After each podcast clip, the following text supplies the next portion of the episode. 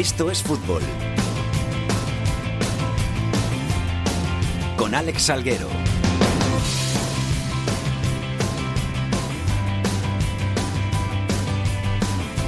Hola, ¿qué tal? Muy buenas tardes a todos y bienvenidos una semana más a Esto es Fútbol, el rinconcito en cope.es para todo el fútbol de segunda, el fútbol de segunda B, el fútbol de tercera y el mejor fútbol femenino. Ya estamos por aquí una semana más, acortando los plazos, acortando las semanas, porque ya casi estamos en el final de la temporada, van acercándose las vacaciones de verano, van acercándose el final de la segunda división, de la segunda B, de la tercera división y de la Liga Iberdrola, estas tres últimas que llegan este fin de semana a su fin. Y para contar todo eso, pues va a estar por aquí la gente que siempre nos acompaña en Esto es Fútbol. Jorge Fernández, ¿qué tal? ¿Cómo estás? ¿Qué tal, Alex? Muy buenas. ¿Todo bien? Todo muy bien, con mucho calor ya. ¿Has tenido una buena semanita? Sí, como siempre, la verdad. ¿Nada que contar especial? Nada relevante. Beatriz Carvajosa, ¿qué tal? ¿Todo bien? ¿Sí? ¿Buena semana para ti también? Sí, complicada, con el fin de curso también. Hoy, a los mandos de la técnica, el gran Olindo, vamos con los titulares.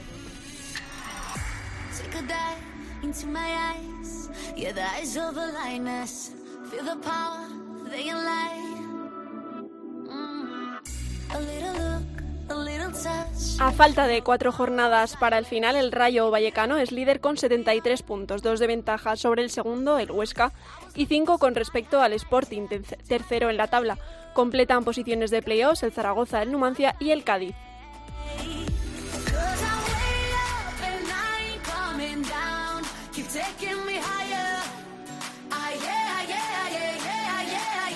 Por abajo, con Sevilla Atlético y Lorca ya descendidos, el Barcelona B y el Córdoba se complican su presencia en la categoría y tienen la salvación que marcan el Almería y el Nastic con 43 puntos a 6 y 4 puntos respectivamente.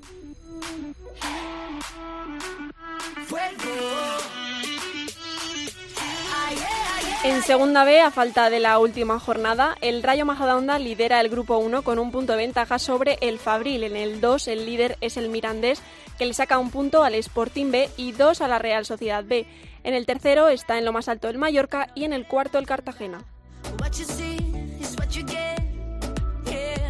En la Liga Iberdrola el título se decidirá este domingo en la última jornada entre el Atlético y el Barcelona. Las rojiblancas con un punto de ventaja en la tabla visitan a las 4 al descendido Zaragoza. A esa misma hora se juega el Levante Barcelona.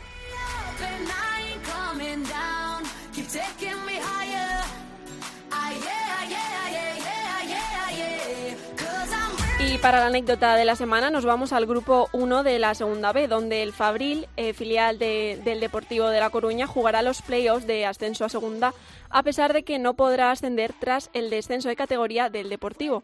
Esto perjudica al Fuenlabrada, al Rápido de Bouzas, al Celta B y al Naval Carnero.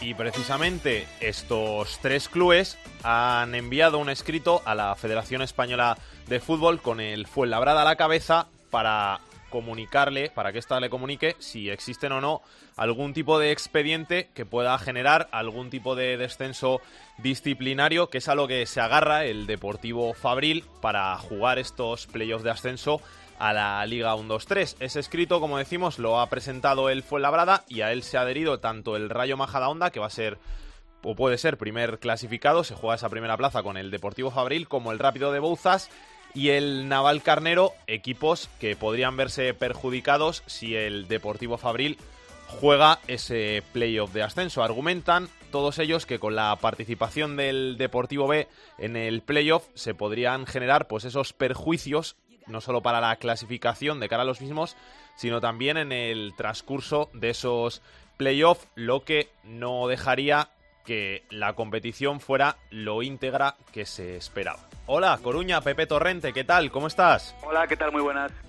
Hemos hablado de ese expediente, de ese escrito de la, del Fuenlabrada a la Federación Española de Fútbol. ¿Ha dicho algo el Fabril con respecto a, este, a este escrito? Nada, ellos siguen en sus 13, ellos van a jugar el playoff porque entiende que la ley les ampara que se lo han ganado en el campo y en lo único que están pensando en el Deportivo de La Coruña y en el, Fabril, que es el filial en, concreto, es en conseguir vencer este fin de semana en el campo del Toledo, esperar el fallo del Rayo Majadahonda y proclamarse campeones del grupo primero.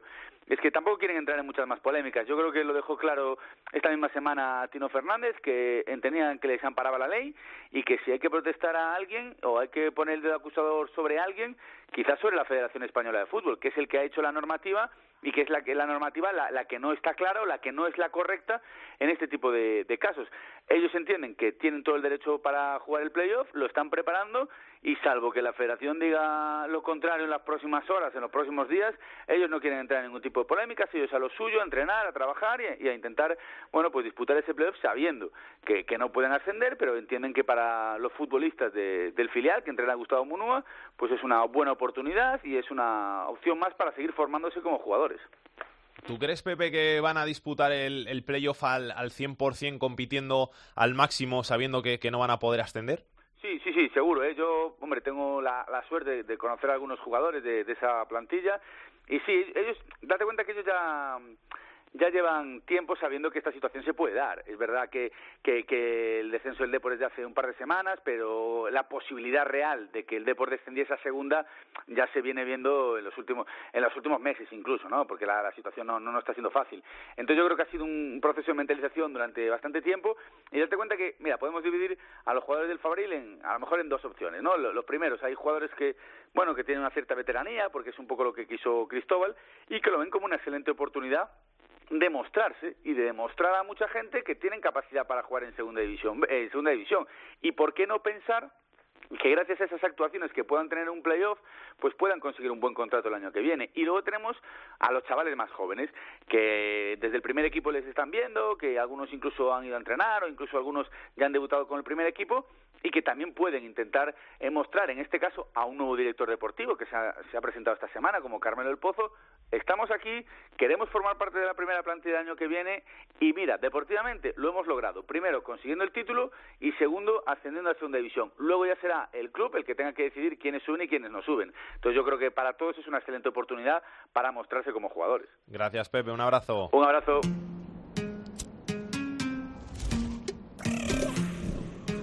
Esto es fútbol con Alex Salguero. Pues è scontato l'offerta divide perché qui ci sono più Lidl che leader. Silvio ritorna in versione wifi, la prima amnesia non si scorda mai. La gente che conta quest'anno va amico non sa fare gli IP fumando l'origano. Sarà l'allergia che ha giocato d'anticipo. Per questi occhi rossi non c'è antistaminico e poi Donald Trump si allena con il risico. Se non è Pentagono lo trovi al poligono e tu ti senti spaventata come minimo, come quando ti chiede il curriculum. Per in realtà la bandiera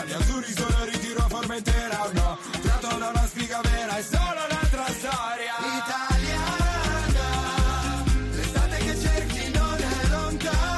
Cuatro jornadas nos quedan de esta segunda división, de esta Liga 1-2-3. En esas cuatro jornadas se tiene que dilucidar todavía que dos equipos suben, que cuatro juegan el playoff de ascenso y que dos equipos acompañarán al Sevilla Atlético y al Lorca, que ya están descendidos a la segunda división B de los de arriba, de los que se están jugando esas dos plazas de ascenso directo, el Rayo y el Huesca ganaron, el Sporting perdió, así que ahora ve cómo se, acerca, se aleja el Rayo a cinco puntos, el Huesca a otros tres puntos. Carlos Llamas, ¿qué tal? Muy buenas, ¿cómo estás? Hola, Salguero, ¿qué tal? Muy buenas. El Sporting perdió, el Sporting ve cómo se alejan los de arriba y el Sporting que tiene que ganar ahora al Barça B este sábado y esperar el fallo del Rayo del Huesca. Sí, eso es. Eh, lo peor para el Sporting es que, como decía, ya no depende de, de, sí mismo. Esa condición la perdió en Zaragoza. Lo bueno es que, pese a perder, hizo una muy buena segunda parte, así que se confía en el potencial del equipo para intentar ganar los cuatro partidos que quedan. No va a ser fácil.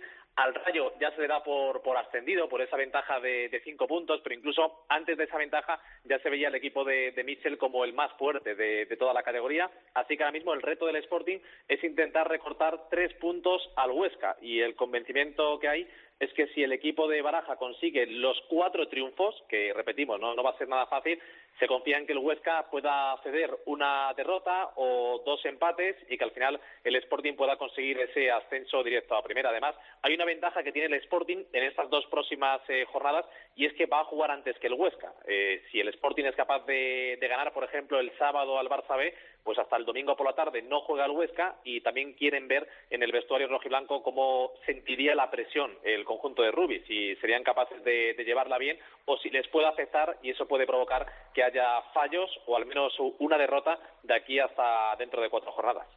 Pendiente de lo que pase en ese partido del Sporting, porque además tiene que jugar el Huesca con el Oviedo, estará como te digo el Huesca y el, Oviedo, que también te quería preguntar un poquito por, por ellos, porque además juegan con el Osasuna, eh, el que pierdan esta jornada se puede complicar bastante los playoffs y además el Oviedo que se puede acercar a ese duelo en playoff con el Sporting que, que muy poca gente quiere ahí en Asturias. No, es que ahora mismo está cerca, ¿eh? muy cerca, tanto que, que, el Sporting es tercero, cumple con esta condición, y el Oviedo es séptimo, pero solo a un punto de, del Cádiz. Así que bueno, pues eso puede acabar pasando, ¿no? Que haya un playoff de ascenso entre el Sporting y el Oviedo. El Oviedo que, como decías, eh, juega en Pamplona, que yo creo que pase lo que pase en esta jornada, va a continuar con vida el equipo de Anquela, porque además el lunes eh, hay un duelo directo entre el Cádiz y el Zaragoza, pero sí que es una opción buenísima para que el Oviedo, a falta de cuatro jornadas, asalte esa zona de, ascenso. Vamos a ver eh, qué equipo vemos de Anquela, y digo esto porque hasta el propio entrenador en las últimas horas ha dicho que, que él tiene dudas ¿no? sobre un Real Oviedo que es muy irregular, que es capaz de hacer eh, buenos partidos, que ha tenido tramos de la temporada realmente positivos, pero que, por ejemplo, últimamente fuera de casa eh, no está dando la talla. Es lo que le está llevando al Oviedo a no meterse ahí arriba la, la irregularidad que está mostrando, sobre todo en el último mes y medio, dos meses de competición. Pero la verdad que el equipo de Anquela ha estado toda la temporada o en playoff o muy cerca y va a tener la opción muy clara. Yo creo que por lo menos hasta el último día se lo va a jugar el conjunto azul y ese último día pues hay, hay ese Real Oviedo, Sociedad Deportiva Huesca, del que se habla tanto y del que se puede hablar todavía más de aquí hasta dentro de cuatro semanas. Gracias, Carlos. Un abrazo. Un abrazo, Alex. También a punto de meterse en esos playoffs, ha cambiado mucho la cara en estas últimas jornadas con la llegada de Sergio al banquillo, está el Valladolid. Diego Rivera, ¿qué tal? Muy buenas, ¿cómo estás? Oh. Hola, ¿qué tal? Muy buenas. El Valladolid, que suma 7 de 9 con Sergio en el banquillo, que ha cambiado la cara y que se acerca a los playoffs, además con todos los duelos directos que tiene, pues sigue dependiendo de sí mismo.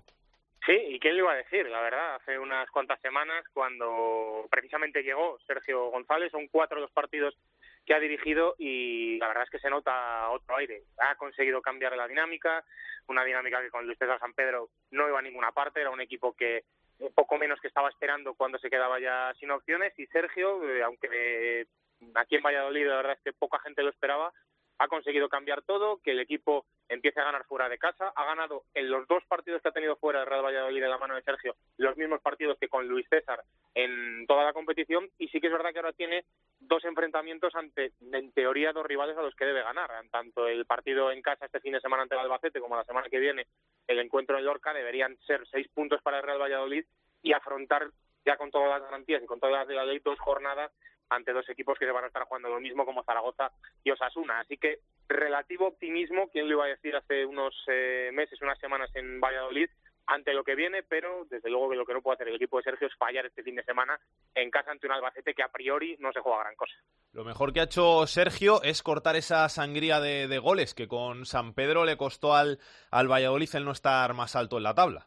Sí, desde luego. Eh, ahora mismo el Real Valladolid con Sergio no es un equipo como era antes, eh, a lo mejor tan alegre en ataque, con eh, tantos goles, tantas ocasiones de gol por partido, pero es que en la segunda división eso no te suele llevar a ningún lado. Eh, lo estábamos viendo, partidos en los que el Real Valladolid ganaba incluso por dos goles y al final acababa perdiendo y, en este caso pues Sergio está sabiendo rentabilizar, sin ir más lejos este pasado fin de semana en los pajaritos, un gol a parado, una acción un tanto aislada y como consigues no pasar apuros atrás, al final te llevas la victoria. Entonces, ha conseguido eso, dotar al equipo sobre todo, como bien dices, de, de, fortaleza defensiva y con Jaime Mata, con Tony Villa, que lo ha recuperado para al canterano para este tramo final, eh, Pablo Hervías, Oscar Plano, jugadores de calidad, al fin y al cabo, arriba, confía en eso, en aprovechar alguna de las que tenga y sobre todo atrás eh, ser fiables. Vamos a ver este fin de semana porque acumula una baja importante, como es Fernando Calero, que dio quinta tarjeta amarilla a los pajaritos y va a tener que jugar a priori sin central. Eh, puro el Real Valladolid va a tener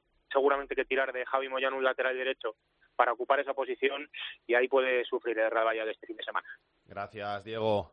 Hasta luego, Alex. Un poco por encima del Valladolid en la tabla, sexto está el Cádiz, que esta semana se mide en el partido estrella que se va a jugar el lunes a las nueve de la noche al Real Zaragoza. Rubén López, ¿qué tal? ¿Cómo estás? Hola Alex, ¿qué tal? Muy buenas. El Cádiz que no viene en su mejor momento de la temporada, que lleva varias jornadas sin ganar y que está viendo cómo se le está complicando la presencia en los playoffs, que hace unas semanas parecía bastante segura y bastante cerca. Sí, porque puntito a puntito difícil que el Cádiz pueda aclarar su situación en la, en la tabla, ¿no? Son siete, siete jornadas sin ganar, las que acumula el equipo de Álvaro Zavera. Es verdad que en las siete jornadas eh, solo ha perdido un partido, el que jugó en Reus, los demás son seis empates, pero evidentemente punto a punto pues muy difícil que, que el equipo cadista pues vaya certificando esa plaza de, de playoff que las últimas semanas se le está complicando, ¿no? Porque es verdad que el Cádiz está viviendo de una primera vuelta espectacular en la que acabó en segunda posición, pero es que los números de la segunda vuelta, de la segunda parte del campeonato son bastante malos, son de mitad de tabla para abajo y eso ha hecho que al final, evidentemente, pues el Oviedo está a un punto y eh, Osasuna también cerquita, Valladolid, Valladolid 2, etcétera, ¿no? Al final, eh, ese triunfo que tanto anhela el equipo no está llegando porque tiene un problema muy serio con el gol. El Cádiz de los equipos de los de arriba, el menos goleador de la, de la zona alta y le está salvando también evidentemente que, que, es el equipo que menos recibe de toda la categoría, que solo ha recibido 23 goles.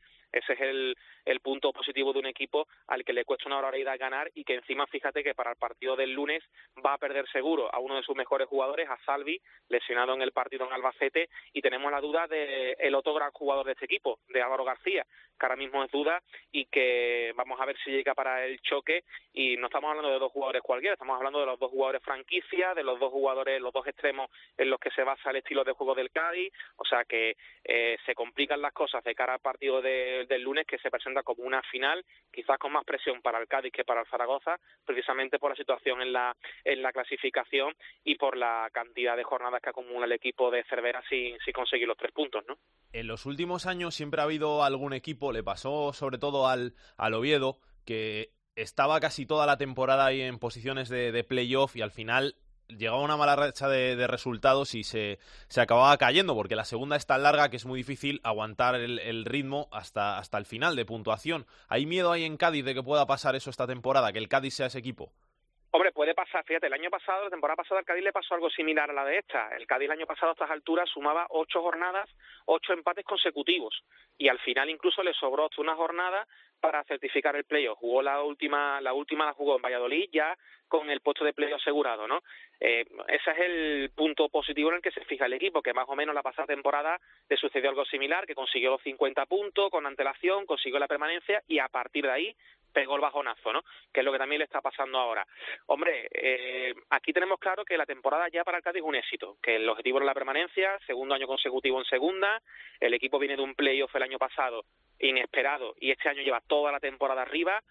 Mm, tenemos claro que es un éxito la temporada, pero no jugar el playoff evidentemente sería una decepción muy grande, ¿no? Porque el Cádiz lleva todo el año arriba y por merecimiento, por justicia lo merece.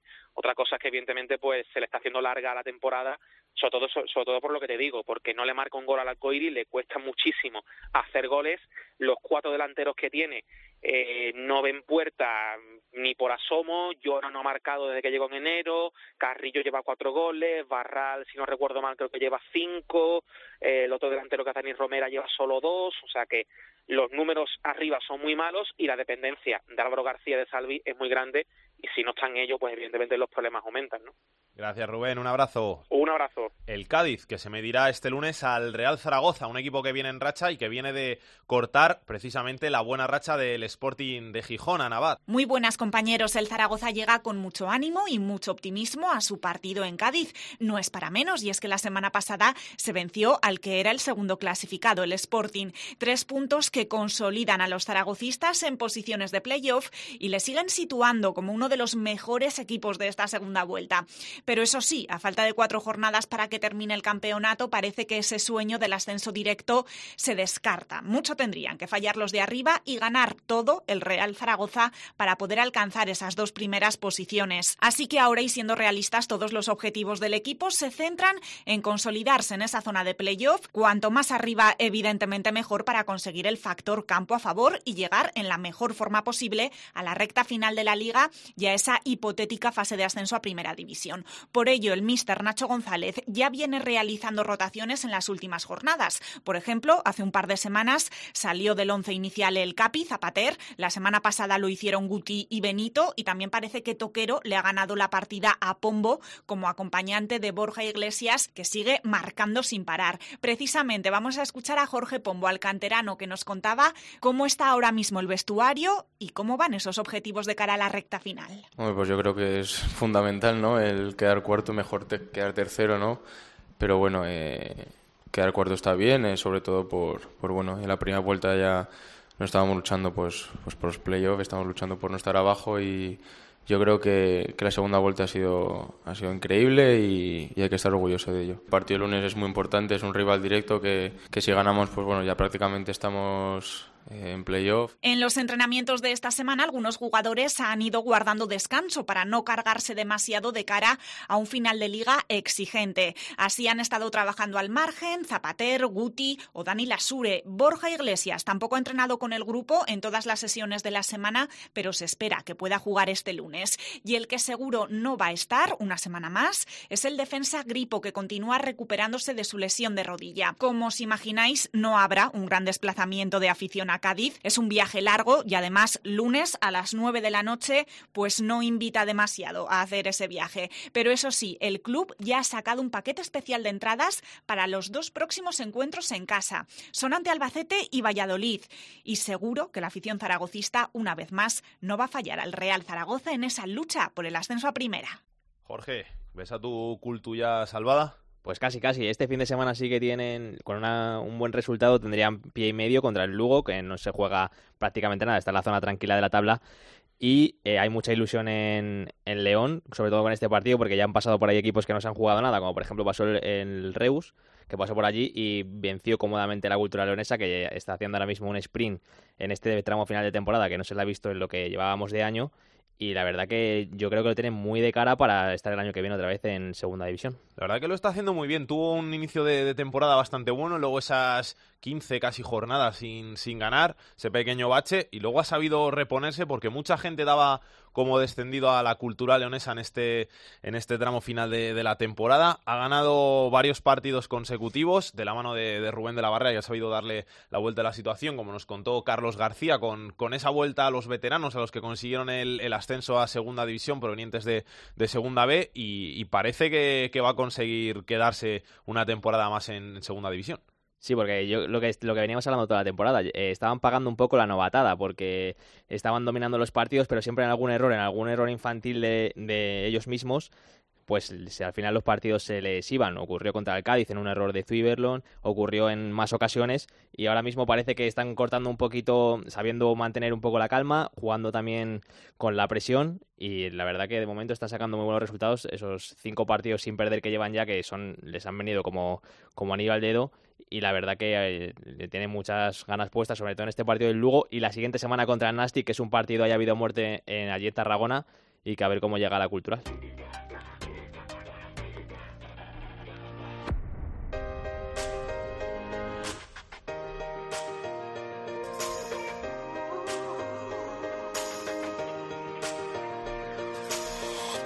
No sirva de nada mi mejor esfuerzo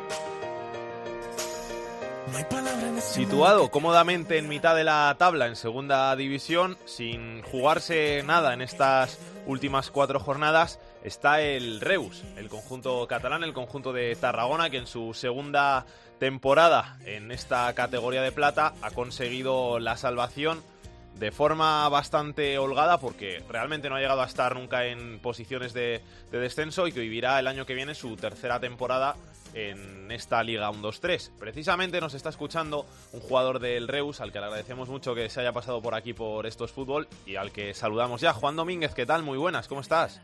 Hola, buenas. ¿Todo bien? Sí, todo bien, todo bien. Ya tranquilos, ya no tenéis nada que hacer, o sea que ya terminar la temporada de la mejor forma posible y a irse de vacaciones, ¿no? Bueno, sí que es cierto que conseguimos el objetivo principal, el que todos teníamos en mente, que, es por supuesto la salvación, sobre todo un club como es el Reus, que como tú bien dijiste es la segunda temporada que está en el, en el fútbol profesional, pero sí que ahora no, no estamos de vacaciones ni mucho menos, ¿no? Tenemos objetivos pues de, intentar llegar a los puntos o incluso poder superar los puntos de la temporada pasada para, para mejorar eh, esa clasificación, lo, que te gusta ganar los partidos, ¿no? Sentirte pues que acabas con buena dinámica y que sigues mejorando y perfeccionando porque para temporada, o sea, dentro de unos meses empieza la temporada nueva, aunque aunque esta no haya acabado y sí que es bueno acabar con buenas sensaciones y ya te digo, ser ambiciosos e intentar mejorar lo de la pasada. Siempre dicen que para un equipo recién ascendido la, segunda temporada es, es más difícil que, la primera. Tú el año pasado no estabas ahí en, en Reus, pero no sé qué, sensaciones has tenido. Si, si alguien desde el vestuario que, estaba el año pasado te ha dicho que, este año se ha hecho más complicado, aunque realmente no habéis sufrido. Habéis estado más o menos en, eh, igual que el año pasado, porque es que parece una temporada calcada. Sí, por lo que sé, esta fue una temporada un poquito más regular. Eh, la temporada pasada una, hicieron una primera vuelta espectacular de estar eh, en playoff o cerca del playoff y, y luego pues en la segunda eh, dieron un bajón importante y al final se salvaron, pero un tanto irregular, ¿no? La primera vuelta muy buena y la segunda un poco más floja. En cambio, eh, esta temporada fue, fue bastante regular. Eh, creo que solo una vez perdimos dos partidos seguidos y también solo una vez ganamos dos partidos seguidos. El resto, pues, alternábamos victorias con empates, con derrotas y eso hizo que creo que somos el único equipo que no estuvo nunca ni en plazas de descenso ni en plazas de playoff en todo lo que va de temporada. Regularidad y además en tanto casi en goles, porque habéis marcado pocos goles, que es lo mismo que, os pasó el año pasado, habéis rentabilizado muy bien esos goles, pero es que sois después del Cádiz, después de los Asuna, la, defensa menos goleada de, la categoría, con, con Badía, que el año pasado fue, no sé si el, portero menos goleado por minutos fue, pero luego se le quitaron el, Zamora por esa treta que, hicieron al final el, Levante, pero que encajáis muy pocos goles. Sí, en eso también nos parecemos al, al equipo de la temporada pasada, eh, rentabilizamos muy bien nuestros goles, creemos que, que lo primero es la defensa, ser un buen bloque defensivo, ser sólidos, que el rival sepa que le va a costar hacernos gol.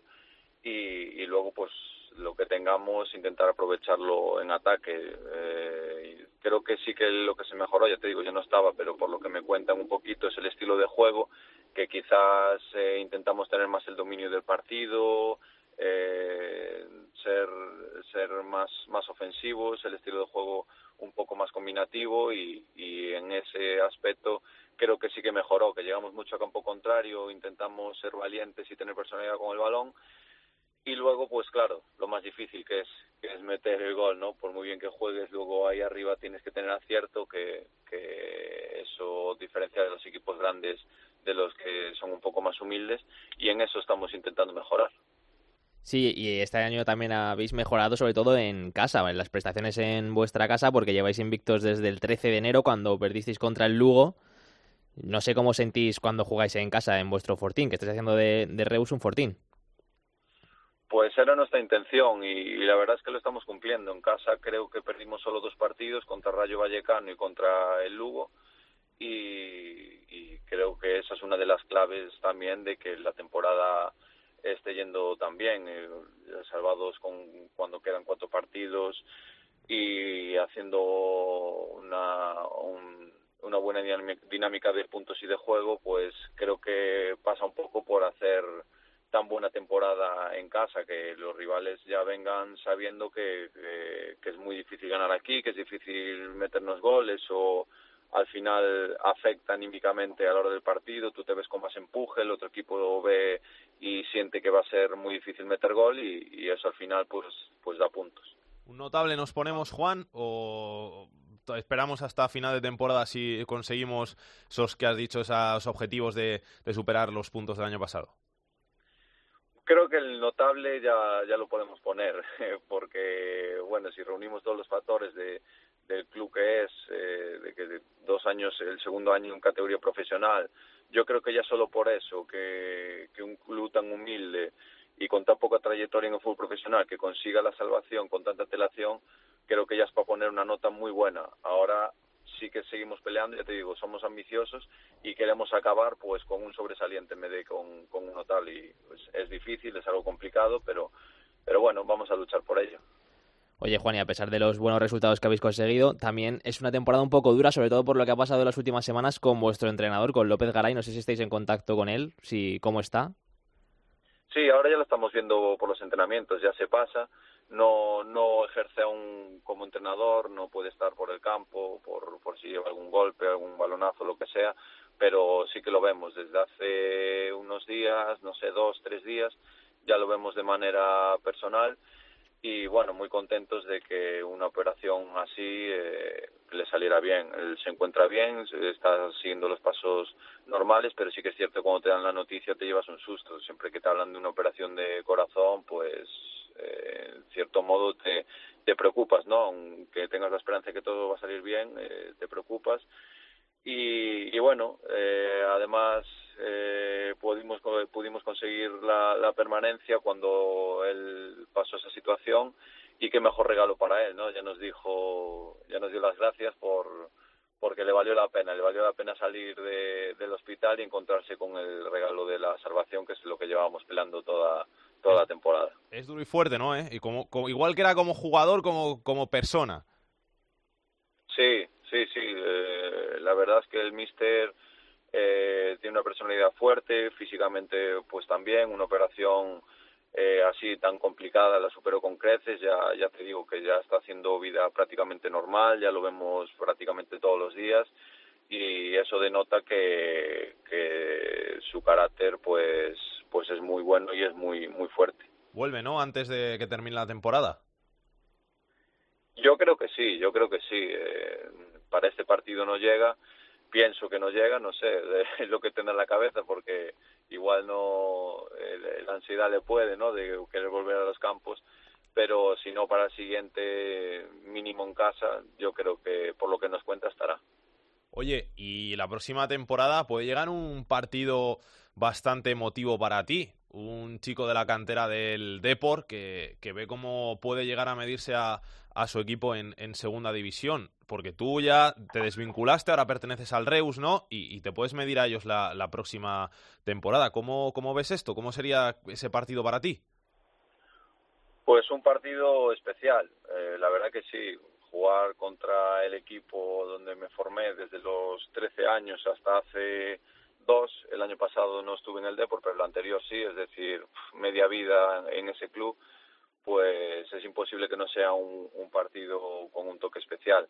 Y nada, será, será un partido en el que al principio será un poco raro, pero terminaré disfrutando porque bueno, eh, siempre siempre es bueno estar eh, pues en el equipo, jugar contra el equipo de tu ciudad, de tu infancia y seguramente que, que, que, de manera emocional tendrá tendrá un componente muy alto de, de, emoción. Un componente muy alto de emoción porque como dices es, ha sido tu ciudad, tu, es tu equipo.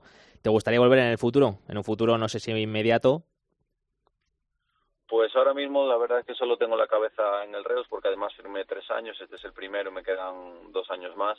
Entonces hablar después de, de lo que va a pasar o lo que puede pasar después de dos años, eh, sin contar este, eh, es complicado, ¿no? No, no sé, no, por desgracia no se puede saber nada, ni siquiera si, si estaré en España, si estaré fuera, si seguiré jugando al fútbol, entonces es una pregunta complicada, pero de momento estoy muy contento en el Reus y, y, lo único que se me pasa por la cabeza es seguir aquí. Juan, gracias por pasarte por estos fútbol, que vaya todo muy bien y mucha suerte para lo que queda de temporada, ¿eh? Vale, pues muchas gracias. Que pase Pedro Martín. El enfadato de Pedro Martín. Hola Pedro, ¿qué tal? ¿Cómo estás? Pues eh, muy bien, aquí estamos, ya apurando las últimas jornadas de segunda, ¿no? Sí. Y después de la victoria del otro día en Granada, el Rayo, pues prácticamente tiene el ascenso en su mano. Esta semana, este fin de semana no se puede materializar porque todavía la puntuación no va a ser matemática, pero ya es sí en la siguiente y no está mal ya repasar los seis ascensos del Rayo a Primera División y sus entrenadores, porque ahora lo va a conseguir seguramente Mitchell, pero el primero que lo consiguió fue en el año 1977 García Verdugo, luego en el 89 una, una institución en el club de Vallecas como es Felines, luego en el 92 un personaje del fútbol español muy conocido, muy importante, como José Antonio Camacho.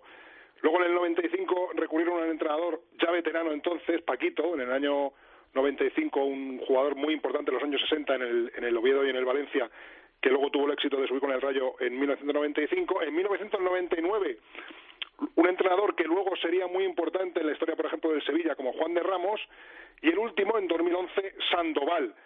Y ahora, pues seguramente el Rayo de Mitchell conseguirá el séptimo ascenso a Primera División del equipo de Vallecas. Mitchell, que estuvo como jugador en los tres anteriores, en el 1995, 1999 y 2011. Evidentemente, a Mitchell no le va a hablar de los ascensos del Rayo, del Rayo Primera porque es el que más experiencia tiene con diferencia. Gracias, Pedro. Hasta la semana que viene. Hasta luego. La segunda B en Esto es Fútbol.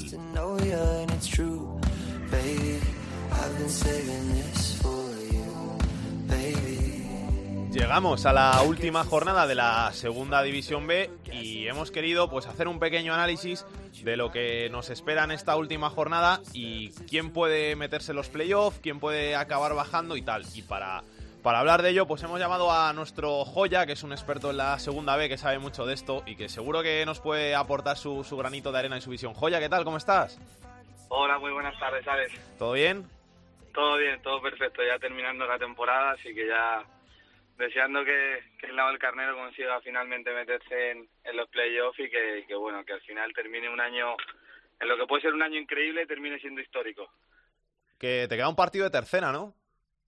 Sí, bueno, nos queda un partido todavía, pero bueno, ya sin, sin jugarnos nada, así que así que bueno, ni, ni el Parla, que es contra el que nos jugamos, que desgraciadamente ha descendido como nosotros, que, que no hemos conseguido meternos en playoffs, ya no nos jugamos nada, así que ya un, una última jornada de trámite para, para despedirnos y, descansar un poco. ¿Y ya pensar en el año que viene o todavía no, no, quieres saber nada de eso?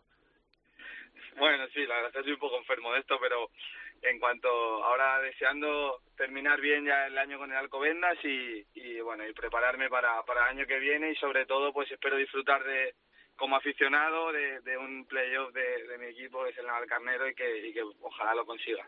Oye, ¿cómo ves tú esto del, del Deportivo Fabril? De que, de que vayan a jugar el playoff sin poder ascender. Bueno, me parece algo totalmente absurdo que, que bueno, que un equipo que, que no pueda ascender a, a segunda ya que el primer equipo está está ya descendido que, que la federación pues en este caso permita que, que el Deportivo B pueda jugar una promoción y poder quitar la ilusión a, ambos equipos como Bouzas o Celta o, nosotros, Naval Carnero, para de, poder conseguir lo que para nosotros es algo increíble y bonito. Y que sea difícil o no, pero sí tenemos opciones de poder subir y no que, que bueno, te planteas que ellos en caso de que pudieran eh, ganar o cualquier cosa me, en el playoff, qué pasaría, eh, que en caso de, eliminar quién sería el beneficiado, al final es un lío que creo que se resolvería pues que de la forma más fácil que no pudiendo no pudiendo ascender, pero bueno, eh, eso son cosas que, que, que no me competen y la verdad es que no sé cómo quedará, pero me parece absurdo que un equipo que no pueda que no pueda subir eh, le dejen promocionar. ¿Te esperabas que el que el Majadahonda pudiera acabar primero la temporada y luego el pinchazo, el desplome del Fuenlabrada? Sinceramente me esperaba menos el desplome del Fuenlabrada que el que el sí buena temporada del Majadahonda porque el Majadahonda me parece un equipazo eh, tanto allí cuando cuando jugué como aquí que ya lo vi desde la grada me parecía un equipo que, que si le respetaban las lesiones de sus jugadores más importantes podía estar arriba. Y, y así ha sido. La verdad es que han ido en una dinámica muy muy buena todo el año y, bueno me alegro por por la por compañeros que, que, he tenido que he tenido vamos que conozco que están allí que pues bueno que, que sea esa temporada y que ojalá pues pues queden y ganen la liga ¿Quién crees al final que se va a meter como cuarto? Eh, ¿Vosotros, el, el Rápido de Bouzas o, o, el Celta B?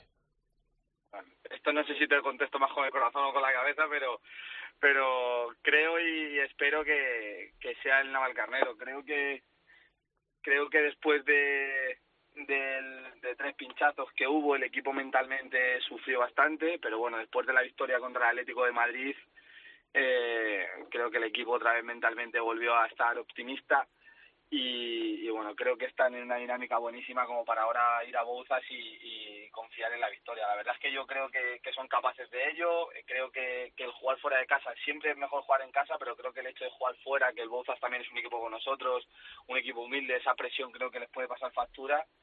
Y, bueno, espero que, allí la podamos aprovechar y, ganar, que para nosotros sería algo increíble.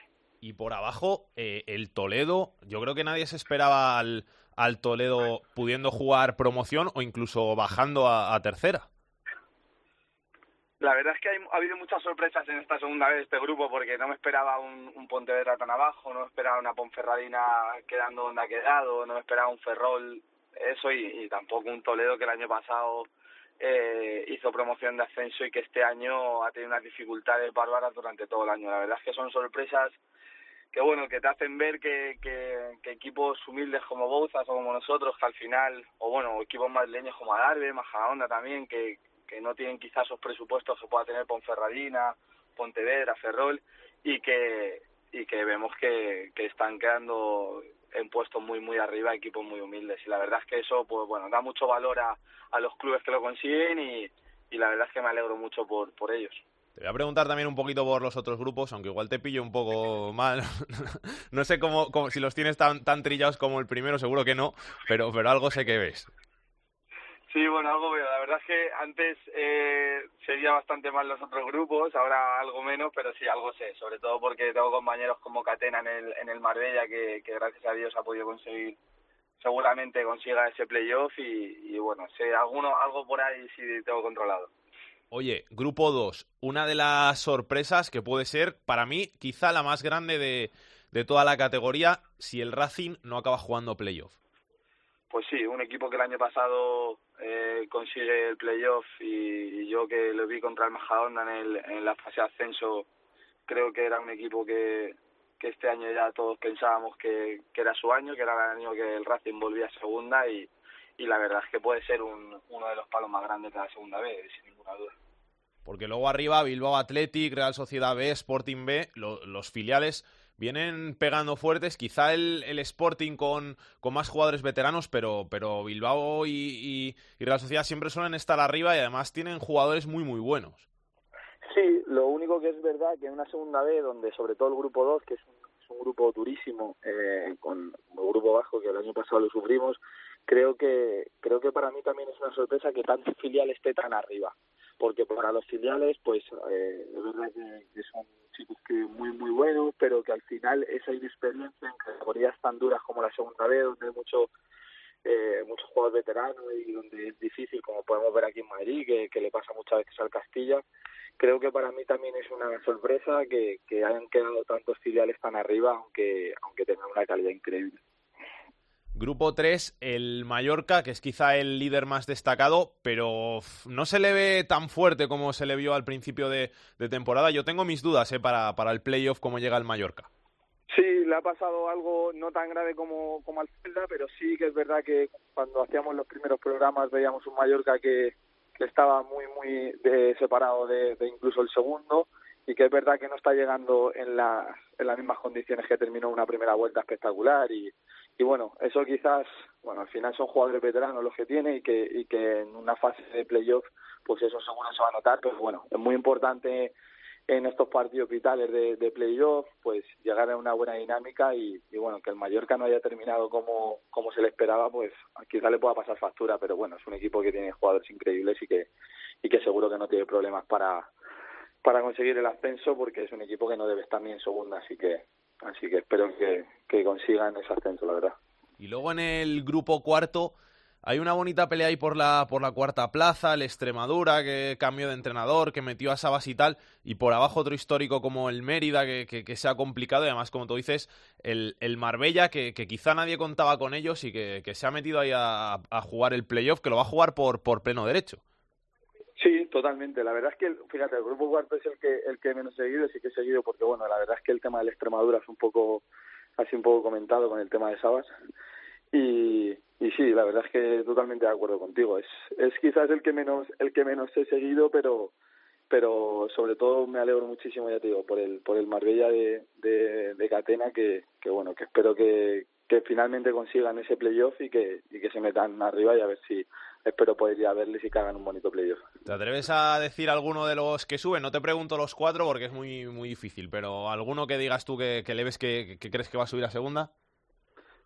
Quizás si tuviera que decirte alguno seguro de los que eso, yo creo que Mallorca.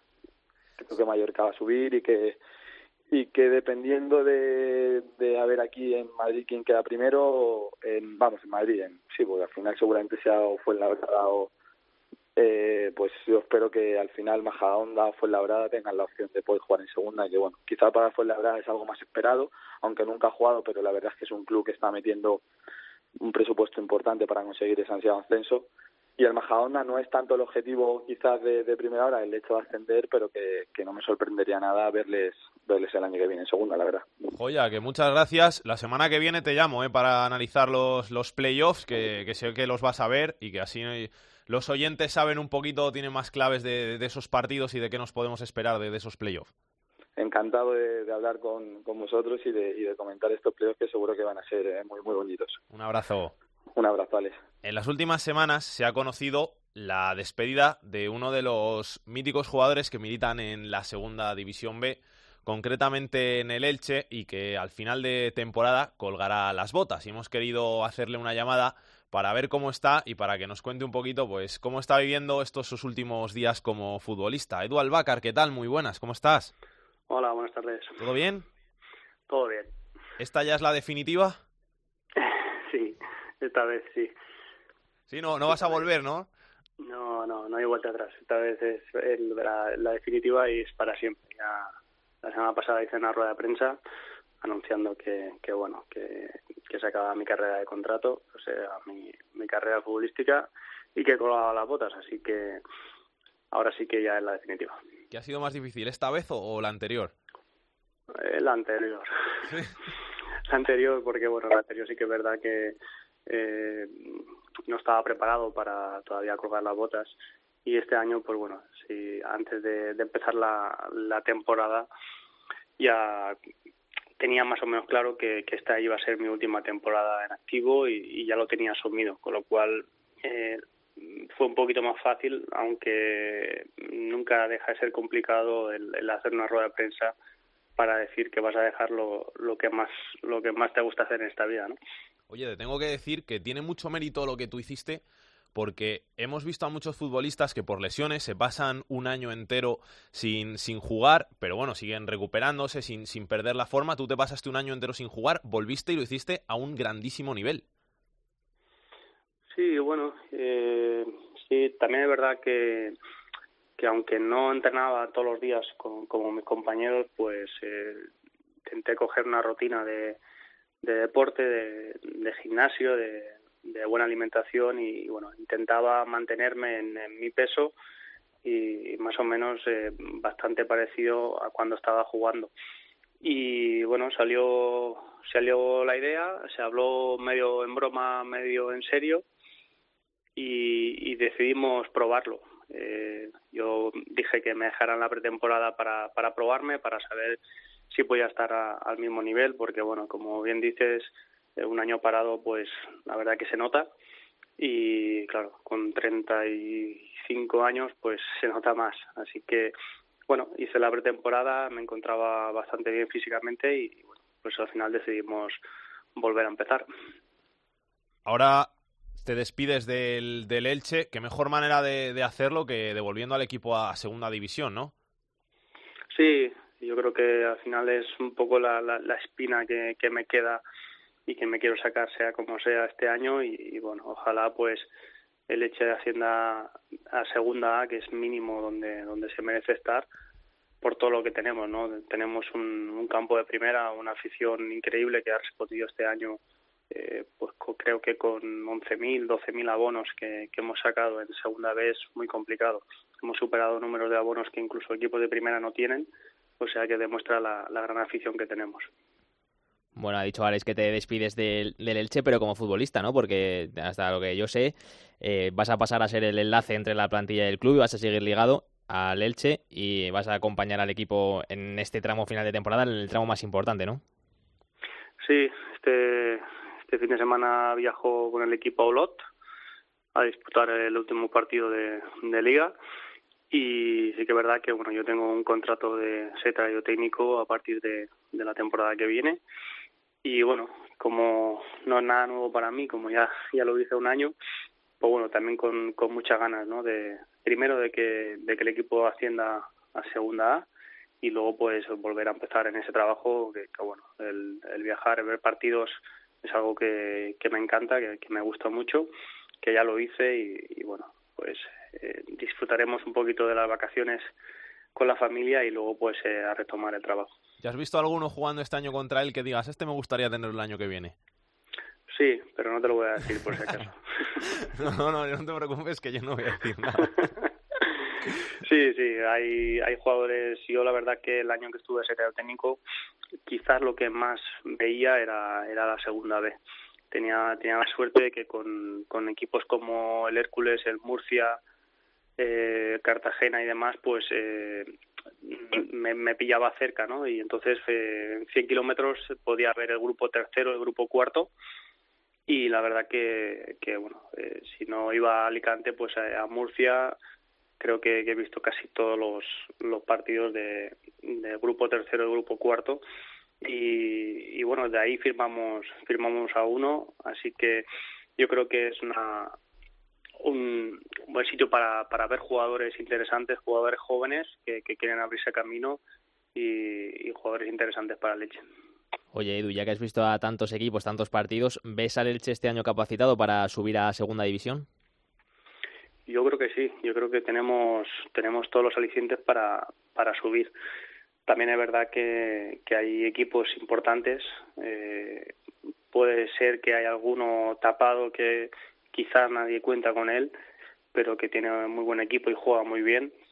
Y también siempre digo ¿no? que, que en un playoff no, no basta tener un buen campo, buena afición, buen equipo, pero sí que es verdad que la, la pizca de suerte que tienes que tener en, en un playoff pues es muy necesaria y ojalá pues tengamos esa suerte de cara.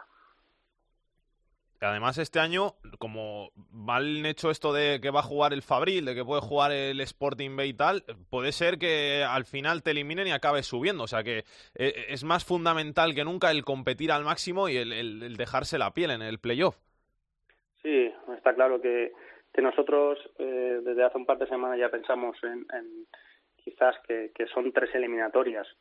Eh, son tres eliminatorias, son tres equipos a los que tienes que eliminar y si tenemos la, la suerte de que nos toque pues algún equipo de estos que, acabas de nombrar y ellos pues eh, porque está primer equipo no pueden subir pues nosotros la verdad que, que nos alegraríamos no porque al final es una, una eliminatoria menos que, tendríamos que pasar que nos serviría para, para competir y, y seguir en la lucha pero sí que es verdad que, que toda ayuda es poca para, para conseguir el ascenso. Edu, muchas gracias por pasarte por estos fútbol. Disfruta de lo que te queda de temporada, del fútbol, de los partidos que te quedan y que vaya todo muy bien. Muy bien, muchas gracias. El fútbol femenino en esto es fútbol. Hoy solo quiero salir, me pienso divertir hasta que el sol se ponga. Hoy no alcanzarán las horas. Andrea Peláez, directora de Área Chica, ¿qué tal? ¿Cómo estás? Hola, ¿qué tal, Salguero? Muy bien, ¿y tú? Pues expectante, expectante a esa jornada del domingo para saber quién va a ganar la liga. Sí, es la última jornada de la Liga Iberdrola, la jornada número 30. ¿Quién nos iba a decir, después de los fichajes del Fútbol Club Barcelona, que íbamos a llegar a la última jornada para eh, saber quién va a ser el campeón de Liga? Y lo puede ser, lo tiene mucho más cerca porque depende de sí mismo básicamente, el Atlético de Madrid, que juega además, tiene un partido mucho más asequible, juega en Zaragoza, recordamos, es jornada unificada para todos los partidos en los que hay algo en juego, por lo tanto, Atlético de Madrid y Barça van a jugar el domingo a las 4, el Atlético lo va a hacer en casa del Zaragoza, ya descendido, y el Barça lo va a hacer en casa del Levante. El Levante se juega su Copa de la Reina, su puesto en Copa de la Reina. Entonces, a priori es un eh, partido más complicado para el Fútbol Club Barcelona. Luego tenemos un super derby, el derby vasco Real Sociedad Athletic de Bilbao. El Athletic se juega a la tercera plaza, eh, bueno, está ya clasificado matemáticamente para la Copa de la Reina, pero la Real se juega su plaza en la Copa de la Reina y se va a jugar. ¿Dónde se va a jugar este derby? En Anoeta. En Anoeta se va a jugar, que lo abre abre a Noeta por primera vez en su historia para que jueguen las chicas de la Real. Ya se había abierto para que jugara la selección del País Vasco, pero es por primera vez el estadio que va a coger a las chicas de la Real Sociedad. Y también tenemos importante el Sporting de, de Huelva, Santa Teresa de Badajoz. Este es a las 4 también.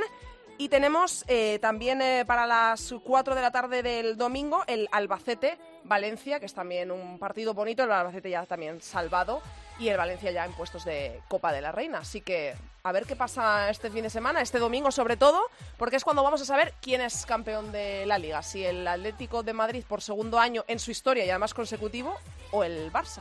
Gracias, Andrea. A ti, Salgue.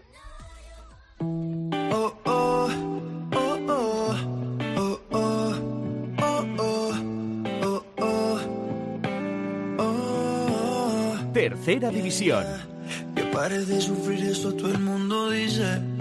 Lloro porque tengo Jorge, ¿qué tenemos que contar de la tercera división? Pues sí, nada, que ya queda una jornada para que termine la liga regular y tenemos muchas ganas ya de que empiecen los playoffs, porque de momento a esa fase va a llegar el Calahorra como equipo más goleador de la categoría con 130 goles a favor, seguido del Nájara que tiene 111 y del Logroñés con 107. Por el contrario, el Melistar con 132, el Yagüe con 112 y el Villegas con 106 goles en contra son los equipos más goleados de tercera división. En cuanto a la lucha por el Pichichi, todo apunta que Rodrigo del Calahorra va a alzarse con ese premio gracias a los 38 goles que ha marcado ya, 6 más que Conde del Alo Deportivo y de Aitor Pons del Poblense que han marcado 32 cada uno. Y como estamos llegando a la última jornada de la temporada, hay equipos que se están jugando mucho, como el Real Burgos, que se juega la permanencia este fin de semana, ya que tiene que vencer al Becerril y que la Almazán, a ver si lo digo bien, consiga al menos el empate ante el Uxama. Para promocionar este partido, el equipo burgales ha publicado una foto de su campo en Twitter con el mensaje, este es el campo de batalla donde el domingo 13 de mayo a las 6 nos jugamos la permanencia, siempre que el Almazán juegue igual de bien que contra nosotros. La respuesta del Almazán no se hizo esperar y ha sido muy comentada en las redes sociales. Contra vosotros hicimos un, gran, un partido lamentable en la primera vuelta y horrible en la segunda. En, en este último os ganamos porque nosotros somos malos, pero vosotros lo sois más. Así es el fútbol, así es como les contestaron. Y claro, esta contestación no ha pasado desapercibida para, para nadie y lo que parecía que era una broma se ha convertido en un brutal zasca que ha sacudido durante toda la semana las redes sociales. Vamos a ver qué tiene Aitor Puerto en su agenda de la semana.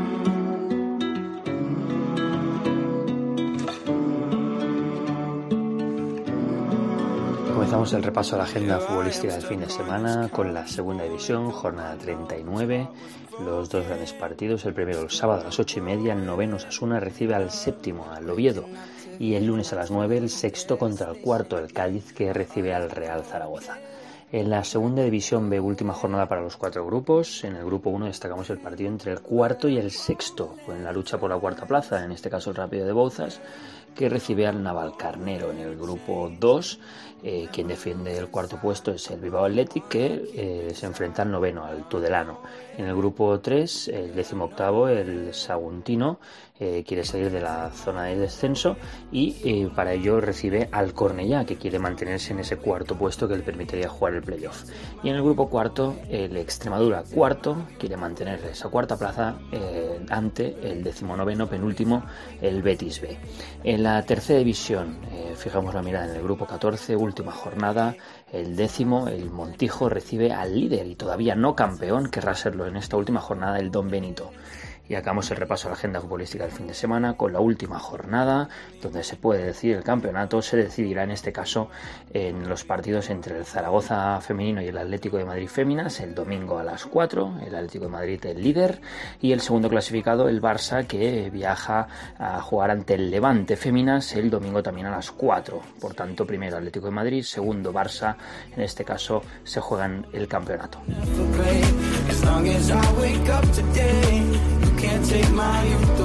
Hola, soy Pablo Acebo de Deportes Copia Salamanca y quería compartir con vosotros, quería regalaros este temazo que me encanta, que además es muy de la COPE. Low and Behold, para todos los oyentes, que además sé que sois muchos, de esto es fútbol. Low, low and behold, time has taken its toll. You say that you're in control, so now's the time to be bold.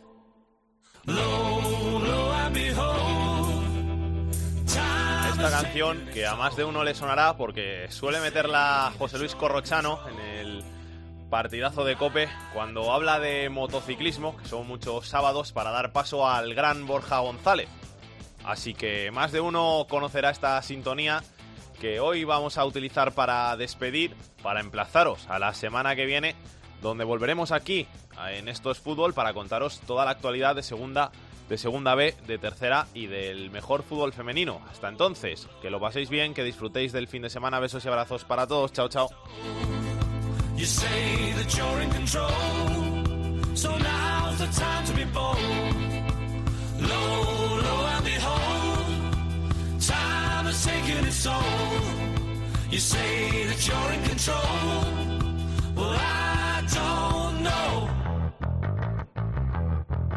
Para contactar con Esto es Fútbol puedes hacerlo a través de correo. Esto es fútbol arroba cope punto es. En Twitter arroba es fútbol cope. Y en Facebook, Facebook barra Esto es Fútbol.